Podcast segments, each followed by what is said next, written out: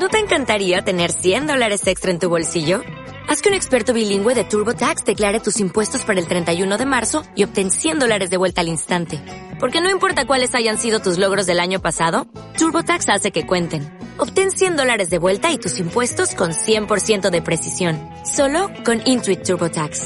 Debes declarar para el 31 de marzo. Crédito solo aplicable al costo de la presentación federal con TurboTax Full Service. Oferta sujeta a cambios o cancelación en cualquier momento.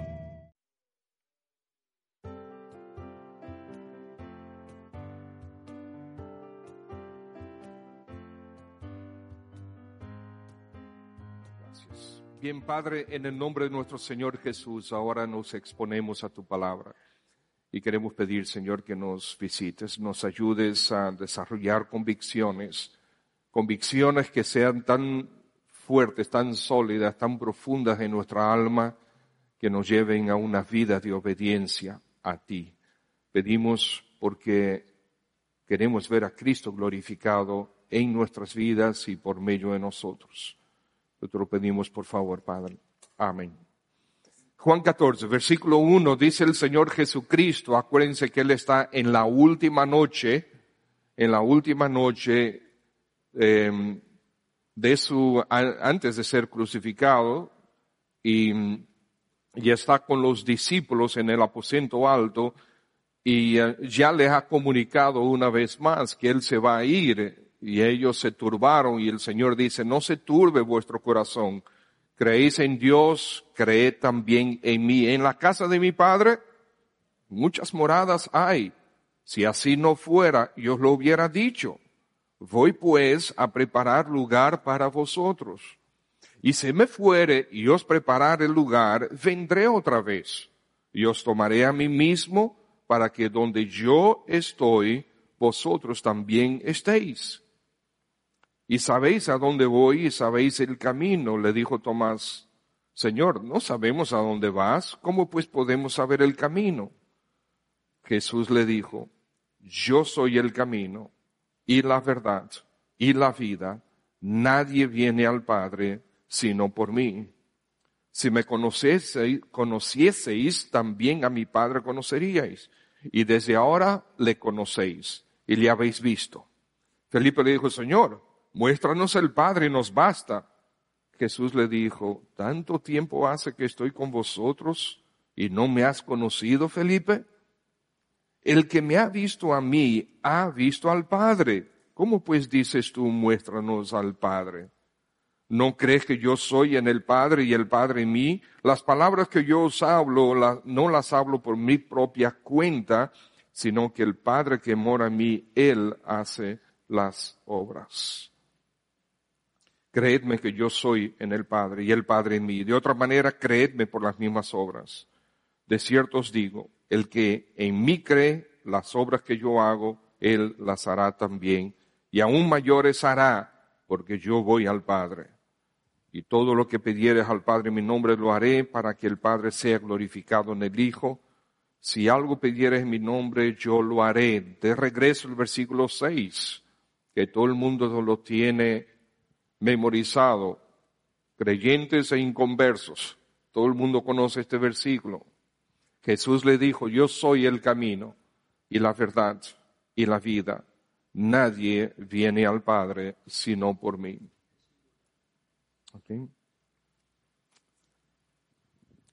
Yo, escuchen bien, yo tengo la razón y todo el mundo está equivocado. ¿Qué les parece? ¿Qué piensas de esto? Me está mirando como que, ¿qué, pasa, pastor? O estoy loco, o estoy arropado de una soberbia crónica. Ahora, que yo lo diga es una cosa. Que Dios lo diga, mmm, es algo diferente. Que Dios diga, yo tengo la razón y todo el mundo está equivocado, yo tengo la verdad y nadie más la tiene, si no tiene mi verdad, ya eso es otra historia. ¿Okay? Y yo quisiera eh, hoy Quizás vamos a tener eh, un par de prédicas sobre la exclusividad de Cristo Jesús nuestro Señor. En el mundo de hoy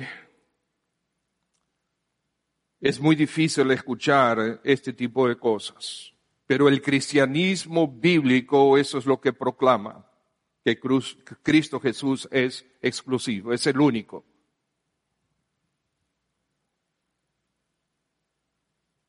Y ustedes saben que en el mundo de hoy la religión está en decadencia. En un mundo como este, donde cada vez se ve con menos, con menos bondad a las religiones o a la religión en sentido general, la proclamación de exclusividad parece algo absurdo. De hecho, eh, leía un escrito de una señora que ella decía que justamente el monoteísmo, el hecho de que nosotros profesamos un solo Dios, es algo que incita a la violencia en el mundo. ¿Qué pruebas tiene ella de eso? Pero es absurdo hablar de exclusividad en un mundo como el de hoy, pero la verdad es que la exclusividad ha sido desde el inicio, desde siempre. Por muchos siglos, por muchos siglos, los romanos decían, o por varios siglos, los romanos decían que los, que los cristianos eran ateos. ¿Por qué? Porque creíamos en un solo Dios. Los cristianos, y eran perseguidos, en parte eran perseguidos por eso porque proclamaban un solo Dios. Entonces eran ateos y el ateísmo no tenía lugar en el imperio. Pero por muchos siglos también la fuerza religiosa en el mundo occidental era Dios y la iglesia en un mismo plano de autoritarismo. No estaban separados. Lo que la iglesia decía lo que esa religión decía, eso era palabra de Dios. Punto.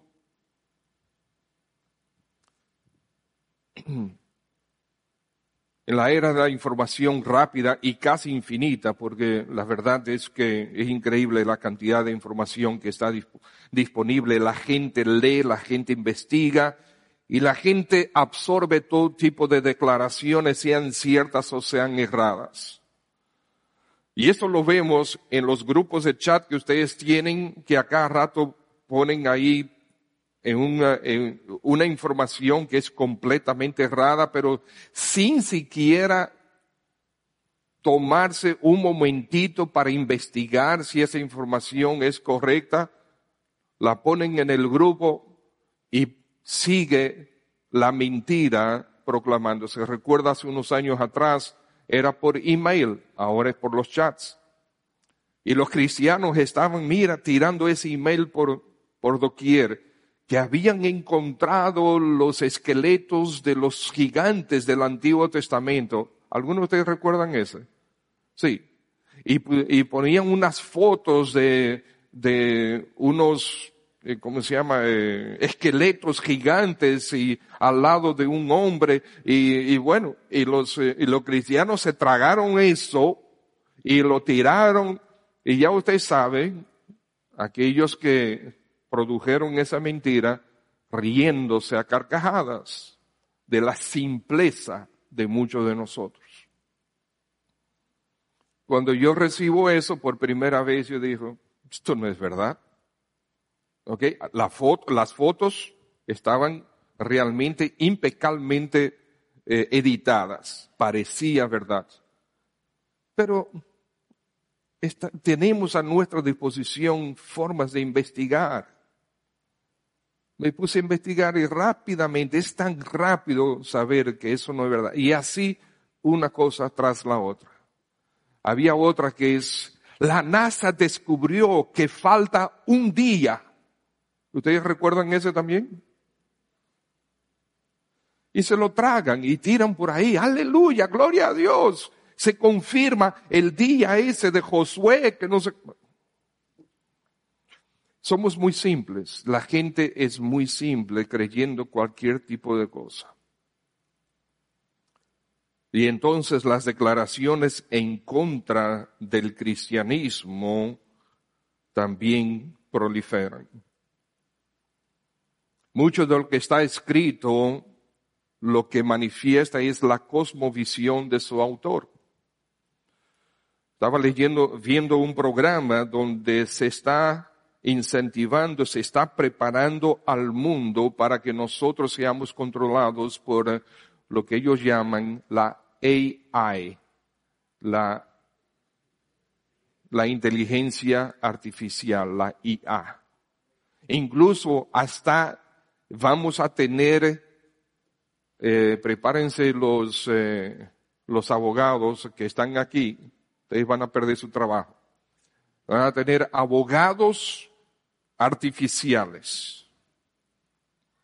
Entonces imagínense y decía uno de ellos, diciendo, yo no estoy a favor de eso. ¿Por qué? Porque toda la información que va a haber ahí, que, los, que las computadoras van a procesar, va a ser información que va a ser colocada en la computadora por un individuo que tiene una cosmovisión.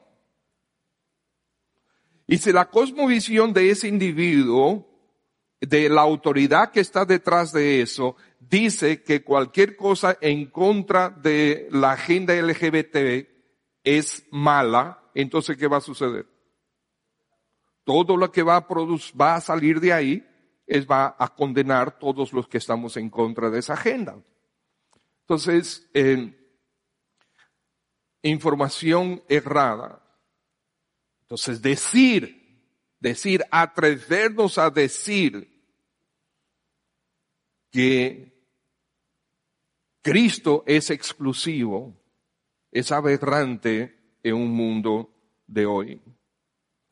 Y ustedes saben muy bien, hermanos, yo no recuerdo haber visto una película que no sea película cristiana, una película del mundo, que cuando se refieran a los cristianos no sea en forma de burla o de crítica o de condenación. En esas películas los cristianos son los malos, son los tontos, son los, eh, los criminales, son los abusivos, son... Así es que ponen a los cristianos. Y eso tiene décadas y décadas filtrando en las mentes de la gente. Por lo tanto, debemos recordar hay una realidad, hermanos. El diablo también usa la religión para seguir oponiéndose a los planes de Dios y a su verdad. Entonces, en primer lugar, queremos ver, hay una resistencia fuerte a la exclusividad de Cristo. El Señor Jesucristo dijo, yo soy el camino y la verdad y la vida. Nadie viene al Padre sino por mí. Dígame algo. ¿Qué chance tienen las demás religiones? ¿Qué oportunidad tienen los demás promotores de religión? ¿Dónde encontramos a, a Mahoma y a todos los demás, a Buda y a, y a todos sus compadres? ¿Dónde nosotros los encontramos? Son falsos. Todo eso es falso. Basados en la declaración de Cristo. Toda religión es falsa si no tiene a Cristo como Señor y Salvador. Esa es la exclusividad de Cristo. Por lo tanto, hay resistencia en contra de eso. Miroslav Wolf es una profesor de, religión en la Universidad de Yale. Y él escribió un artículo eh, llamado Christianity and Violence, o sea, cristianismo y violencia. Y él escribe ahí, cito, actualmente muchos ven la religión como un mal social pernicioso que requiere un trato agresivo más que una medicina de la que se espera una cura. ¿Acaso no apelaron a la religión los autores del ataque terrorista del 9-11 como la fuerza primaria que los motivó? En la reciente guerra de los Balcanes, o sea, la antigua Yugoslavia, ¿no pelearon los serbios por la tierra de los lugares sagrados de su religión? ¿No fue acaso las diferencias entre el catolicismo y el protestantismo el corazón de la guerra civil en Irlanda del Norte? ¿No es la religión uno de los mayores factores en los conflictos en la India? Y él sigue, el resurgimiento contemporáneo de la religión parece ir de la mano con la violencia legitimada por la religión. Por lo menos esa es la percepción del público en general. De modo que el postulado es que se debe, se necesita debilitar, neutralizar o de hecho eliminar la religión como un factor de la vida pública. Termino la cita. Y eso es verdad, hermanos. Ahora, es imprescindible destacar que hay radicales en todas las esferas de la vida hoy en día. Mucho más en los deportes y en las religiones y en la política. Sin embargo, el verdadero cristianismo es lo contrario a las religiones violentas. Nosotros no buscamos prosélitos por medio de por medios impulsivos, nosotros buscamos que los corazones de la gente se vuelvan a Cristo Jesús en arrepentimiento, aceptando su gracia y su soberanía sobre su vida. El cristianismo bíblico no es un cristianismo de que o te conviertes o te mato. Ahora, ha habido esto en la historia y se ha atado esas realidades al cristianismo? Sí, lamentablemente. ¿Ok? Lamentablemente, aún en ese país sucedió. Vamos a cristianizar a esta gente, si no, rackety. Lamentablemente eso ha sucedido por todos los lados y de parte de prácticamente cualquier religión. Por eso es que hay muchos que dicen que la religión es, eh, es un medio para incentivar a la violencia. Ahora, en diferentes estadísticas, y esto lo he visto en muchas estadísticas, es fácil de conseguir esta información. Es realidad que el sentimiento religioso va en rápida decadencia en todo el mundo.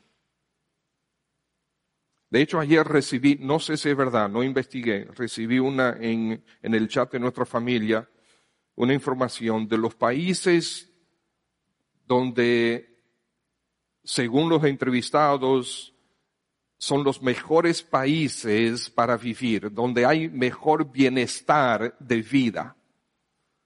Y yo vi que los primeros diez son países prácticamente ateos, donde el cristianismo no existe. Es interesante esa, si eso es verdad, es interesante. Okay. Ahora, a mí nadie me quita República Dominicana. Ahí, para mí, este es el país de las maravillas. Okay. Porque aquí todavía tenemos verdadera libertad, eh, donde en otros sitios, bueno, en, eh, ahora mismo está sucediendo, amados hermanos, ahora mismo en Inglaterra, el gobierno tiene una, una policía, una policía ya, yo no sé cómo se dice en portugués o en español, eh, eh policía, policía, ok, en portugués, eh, la policía especializada para estar monitoreando las redes sociales de la población para ver quiénes están haciendo declaraciones en contra de la agenda LGTBTI, en contra de la ideología de género. Y aquellos que lo encuentran, la policía va a su casa a prenderlos, a arrestarlos con autoridad, porque pasaron una ley que eso es eh, violencia de no sé qué cosa. Eh, discurso de violencia, algo así. Eso está sucediendo hoy en Inglaterra. Entonces, nosotros tenemos una exclusividad en Cristo. Y esa exclusividad está basada en la palabra de Dios, en la Biblia. Y en la Biblia tiene declaraciones muy blanco y negro contra muchos aspectos de pecado inventados y por inventar de este mundo. Por lo tanto, amados hermanos, nosotros por creer en la exclusividad de la del Señor Jesús y en la autoridad total y final de la palabra de Dios, mire, anótelo. Yo no sé cuándo llegará a República Dominicana, pero en muchos otros países ya ha llegado, y más que nada en Canadá, la persecución contra aquellos que hacen declaraciones. Es más, sencillamente leer pasajes donde la Biblia condena la sodomía, solamente por leerlos desde el púlpito, si hay alguien en la congregación que está en contra, puede ir y declararlo a la policía, la policía viene y arresta el pastor o la persona que lo leyó, más el pastor. Eso está sucediendo en Canadá. Eso está sucediendo ahora mismo en Inglaterra. ¿Por qué? Porque creemos en la exclusividad de Cristo. Algo que es resistido de manera tremenda por este mundo y cada vez más. Por lo tanto, la exclusividad de la verdad cae muy pesado en un mundo como hoy. Pero debemos seguir proclamando que Cristo es Rey de Reyes, Señor de Señores, el único, único, único y todo suficiente Salvador y Señor. Y no debemos, eso no es negociable. En lo absoluto es negociable. Y hay otras verdades que no son negociables que veremos después. Y por lo tanto, amados hermanos, uno de los retos, mayores retos que nosotros tenemos para el evangelismo bíblico hoy en día es de mantener la exclusividad de Cristo como único y suficiente Salvador. La gente se resiste. Ah, pero ustedes son los únicos que tienen la verdad. Sí, pero no es mi verdad, es verdad de Dios. No es mi verdad, está aquí en la palabra de Dios. Entonces, si no vas con esto, tú estás cerrado. Uf, eso es terrible. Es terrible que acepten esto. Pero amados hermanos, esto no es de Cristo solamente, la exclusividad de Cristo. Como yo les dije, desde siempre, en el Antiguo Testamento vemos la exclusividad de Dios. Éxodo 9:14 ante la plaga, antes de la plaga del granizo, Dios le dice a Moisés, ve, dile a, Faraón lo siguiente, porque yo enviaré esta vez todas mis plagas a tu corazón, sobre tus siervos y sobre tu pueblo, para que entiendas que no hay otro como yo en toda la tierra. Aleluya. No hay otro. Deuteronomio 4:35. A ti te fue mostrado, dice Moisés al pueblo, para que supieses que Jehová es Dios y no hay otro fuera de él. Deuteronomio 6, oye Israel, Jehová nuestro Dios, Jehová uno es. Y amarás a Jehová tu Dios de todo tu corazón, de toda tu alma y con todas tus fuerzas. Primera Reyes 8:60 en la oración, al final de la oración de dedicación del templo de parte de Salomón, dice, a fin de que todos los pueblos de la tierra sepan que Jehová es Dios y que no hay otro. Isaías 45, Porque así dijo Jehová que creó los cielos. Él es Dios, el que formó la tierra, el que la hizo y la compuso. No la creó en vano para que fuese habitada, la creó. Yo soy Jehová y no hay otro. No hay más Dios que yo, Dios justo y salvador, ningún otro fuera de mí. Aleluya. En Él creemos nosotros. Hemos recibido la gracia de Dios para creer estas verdades. En otro escrito, ahora no recuerdo quién fue que lo escribió, creo que fue, eh, fue en un website de, de Ligonier, algunos de ustedes saben de qué estoy hablando, pero uno de, en una entrevista él dijo, cuando el cristianismo es mayoría, se vuelve peligroso. El cristianismo es más efectivo cuando es minoría. Y eso es triste. ¿Por qué el cristianismo se vuelve peligroso cuando es mayoría? Por causa de nuestro malvado corazón.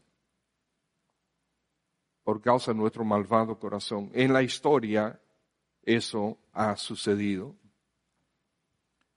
Y eso es triste, amados hermanos. Es triste que nos digan esto y que nosotros aceptemos esto. Pero mientras tanto, mientras seguimos siendo minoría, vamos a seguir proclamando esta verdad. Salvación exclusivamente en nuestro Señor Jesucristo. Él es el Rey, Él es el soberano, no hay otro como Él. Él es el único. Hoy en día vemos aún dentro del cristianismo, y pongo entre comillas en general, mucho sincretismo. Y enseñan a Cristo, pero con otra cosa, que puede ser Cristo y el sábado, Cristo y las lenguas, Cristo y la prosperidad, Cristo y esto y la iglesia, Cristo y Cristo y no es Cristo y, es Cristo punto final. Cristo punto final. El que enseñe Cristo más cualquier otra cosa, no está predicando el Evangelio verdadero, está predicando otro Evangelio. Y el apóstol Pablo en Gálatas dice que el que predica otro Evangelio sea anatema maldito por siempre. Fíjense la importancia de esto. Lamentablemente hoy para muchos Cristo no es el único todo suficiente Salvador del mundo no es el glorioso Cordero de Dios que quita el pecado del mundo. No es el único mediador entre Dios y los hombres. No es el único nombre bajo el cielo dado a los hombres en que podamos ser salvos. No es el único camino. No es la única verdad. No es la única vida. Lamentablemente para muchos se resisten a esta verdad, pero es la única verdad. Sí, la exclusividad de Cristo está siendo atacada. Ya era atacada en el tiempo de, de Pablo, donde él decía en 1 Corintios 1, porque los judíos piden señales, los griegos buscan sabiduría, pero nosotros predicamos a Cristo crucificado. Para los judíos, ¿qué era? Ciertamente tropezadero. Y para los gentiles, locura. Y donde quiera que él fue predicando esta verdad, él y los demás apóstoles y creyentes recibieron persecución. Porque el mundo no tolera la exclusividad de Cristo. Ha sido atacada a través de las edades. Y lamentablemente cristianos, entre comillas, liberales, se suman a la agenda liberal para diluir la verdad bíblica.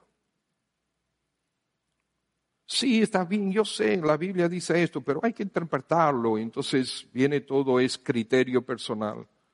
Pero Pedro dice que la interpretación de la palabra de Dios no es interpretación personal. Lo que está escrito, está escrito. Entonces, amados hermanos, aquí el apóstol, eh, perdón, el Señor Jesucristo dice, yo soy el camino y la verdad y la vida. Yo soy. Amados hermanos, cuando nosotros leemos que Cristo hace una declaración con el yo soy, no es, no es simple formalidad gramatical. Vamos a ver. En Juan, y esto habla de su exclusividad, Cristo Jesús es exclusivamente el yo soy. Vimos primero la resistencia a la exclusividad y ahora Cristo Jesús es exclusivamente el yo soy. Juan capítulo 4, versículo 24 al 26. Dice así, Dios es espíritu, el Señor Jesús hablando. Y los que le adoran en espíritu y en verdad es necesario que adoren. Le dijo la mujer, sé que a venir, ha de venir el Mesías, llamado el Cristo. Cuando Él venga, nos declarará todas las cosas. Jesús le dijo, yo soy el que habla contigo. Ahora, amados hermanos, si nosotros decimos este tipo, hacemos este tipo de declaraciones, puede ser que se nos pase por arriba en algunas circunstancias, en algunos medios, pero cuando tú sumas todas las declaraciones de yo soy de parte del Señor Jesús, que vamos a ver ahora mismo, vemos que Él es el exclusivo yo soy. Juan 6, versículo 35. Jesús le dijo, yo soy el pan de vida, y el que a mí viene nunca tendrá hambre, y el que en mí cree no tendrá sed jamás. Yo soy el pan de vida. Capítulo 8 de Juan, versículo 12. Otra vez Jesús les habló diciendo, Juan 8, 12, yo soy la luz del mundo. El que me sigue no andará en tinieblas, sino que, que tendrá la luz de la vida. Juan 8:23, y les dijo, vosotros sois de abajo, yo soy de arriba. Juan 8:24, por eso os dije que moriréis en vuestros pecados, porque si no creéis que yo soy, en vuestros pecados, pecados moriréis. Juan 8:58, Jesús le dijo, de cierto, de cierto os digo, antes que Abraham fuese, yo soy. Juan capítulo 10, versículo 7 y el versículo 9, volvió pues Jesús a decirles, de cierto, de cierto os digo, yo soy la puerta de las ovejas, yo soy la puerta. Ahí mismo capítulo 10, versículo 11, yo soy el buen pastor, el buen pastor su vida da por las ovejas. Juan capítulo 11, versículo 25, Jesús le dijo, yo soy la resurrección y la vida. El que cree en mí, aunque esté muerto, vivirá, y todo aquel que vive y cree en mí, no morirá eternamente. ¿Crees esto? Nuestro versículo, Juan 14, 6, Jesús le dijo, yo soy el camino y la verdad de la vida, nadie viene al Padre sino por mí. Juan 14, 11, creedme que yo soy en el Padre y el Padre en mí. Juan 15, 1, yo soy la vid verdadera. Juan 18, durante su arresto, en el momento de su arresto, le respondieron a Jesús Nazareno. Jesús le dijo, yo soy. Y estaba también con ellos Judas, el que le entregaba. Cuando les dijo, yo soy, retrocedieron y cayeron a tierra. Quizás no te impactan mucho las declaraciones de, de, Jesús, pero vamos a pensar esto. ¿qué hombre en la historia, qué hombre o mujer entre nosotros pudiera hacer estas declaraciones? El Jesús, el Mesías, yo soy. Yo soy el pan de vida. Si tú vienes a mí, tú no vas a tener hambre nunca más. ¿Quién puede decir eso? ¿Quién puede decir yo soy la luz del mundo? El que me sigue jamás va a andar en tinieblas. ¿Quién puede decir eso? ¿Quién puede decir, ustedes, ustedes son terrenales, yo soy de arriba? ¿Quién puede decir eso? Y así todos los demás, antes que Abraham fuese, yo soy. De hecho, gramaticalmente ni bien, no está bien. Porque en todo caso es, antes que Abraham fuese, yo ya era. Pues yo era. Pero no, yo soy en, en presente, hablando del pasado lejano, hablando de dos mil años antes de él, él dice, antes que Abraham fuese, yo soy. Ya yo existía.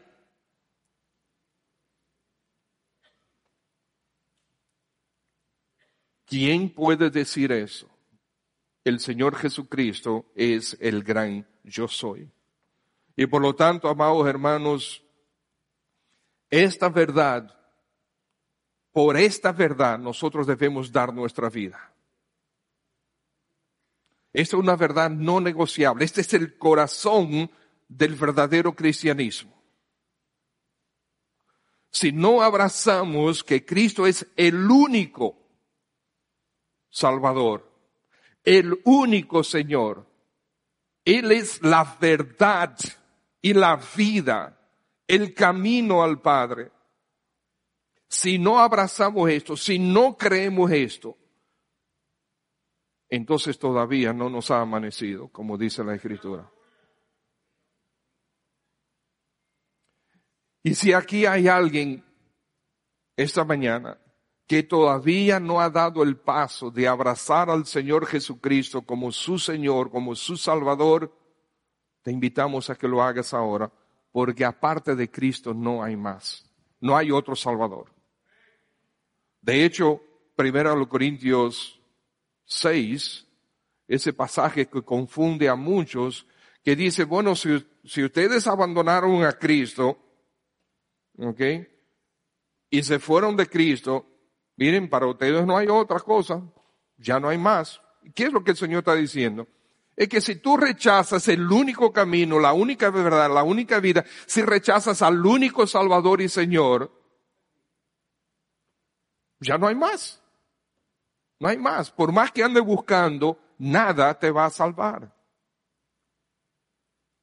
Nada te va a salvar.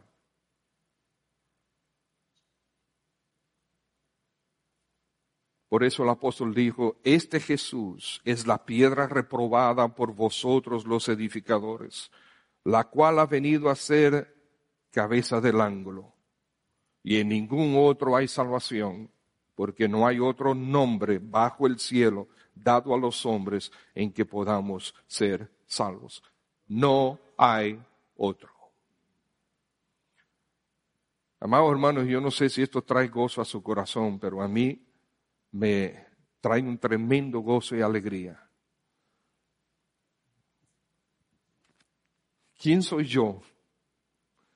¿Quién eres tú para que el Dios de gloria te visite, visite a ti cuando aún eras enemigo de Él para mostrarte esta gracia? Esto es maravilloso, amados hermanos, que nosotros podamos hoy decir, yo sí creo en nuestro Señor Jesucristo como mi único, suficiente Salvador. Es Señor, amo de mi vida. Decir esto, proclamarlo de verdad, es una gracia de Dios. El Señor permite, vamos a ver algo más sobre la exclusividad de Cristo en la próxima oportunidad. Padre, gracias en el nombre de nuestro Señor Jesús. Gracias por Cristo Jesús. Gracias porque tú nos lo has dado como un regalo. Nadie merece esta salvación, nadie merece abrazar esta verdad. Tú, oh Dios, aun cuando este mundo sigue resistiéndose y sigue aborreciendo el nombre de Jesús, nosotros lo amamos. Nosotros te amamos, oh Señor Jesús. Gracias por habernos amado primero, que nos diste la gracia de creerlo, de entenderlo, de abrazarlo, de vivirlo. Y buen Padre, ahora ayúdanos a proclamar esta verdad, que solamente en ti, oh Señor Jesús, hay salvación, hay esperanza, hay vida eterna. Bendito sea tu nombre. Si aquí esta mañana hay alguien presente en este salón, si estás aquí y todavía no has dado el paso de entregarte al Señor Jesús, recibirlo a Él como único Salvador y Señor, te invitamos a que tú lo hagas ahora. Deseamos ayudarte, deseamos orar contigo. Si deseas entregarte al Señor Jesús, déjame ver tu mano, levanta tu mano ahí en tu asiento, alguien te va, se va a acercar a ti para, para orar contigo. Hay alguien, si deseas entregarte al Señor Jesucristo en esta mañana, no te vamos a avergonzar, esto es algo privado, pero sin embargo sí es bueno que tengas a alguien contigo para que ore contigo hay alguien, quieres entregarte al Señor Jesucristo, quieres recibirle a Él como Señor y Salvador, déjame ver tu mano. ¿Hay alguien presente? Amén. Si veo tu mano, Señor te bendiga. Que alguien se va a acercar contigo para orar contigo. ¿Hay alguien más? ¿Alguna otra persona? Si deseas entregarte al Señor Jesús, Déjame ver tu mano. Muy bien. Si tienes vergüenza levantar tu mano y quieres conversar con nosotros al final, pues acércate, acércate a nosotros o a algún hermano o hermana de la congregación y con gusto te llevaremos a Cristo. Señor, gracias de nuevo por la belleza de este plan de salvación que tú, siendo tres veces santo, absolutamente, totalmente santo, nos visitaste a los pecadores para lavarnos y limpiarnos de toda nuestra maldad, traernos a Cristo para tener vida eterna, tener comunión contigo. Gracias Señor. Ayúdanos ahora a proclamar esta verdad, cada uno de nosotros que ya la hemos creído, para gloria de tu nombre. Amén. Dios le bendiga, hermano.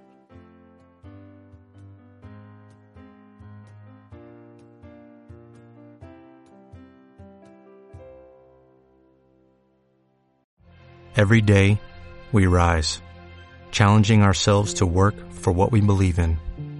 At U.S. Border Patrol, protecting our borders is more than a job.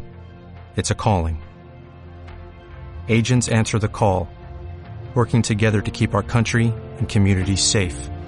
If you're ready for a new mission, join U.S. Border Patrol and go beyond. Learn more at cbp.gov slash careers.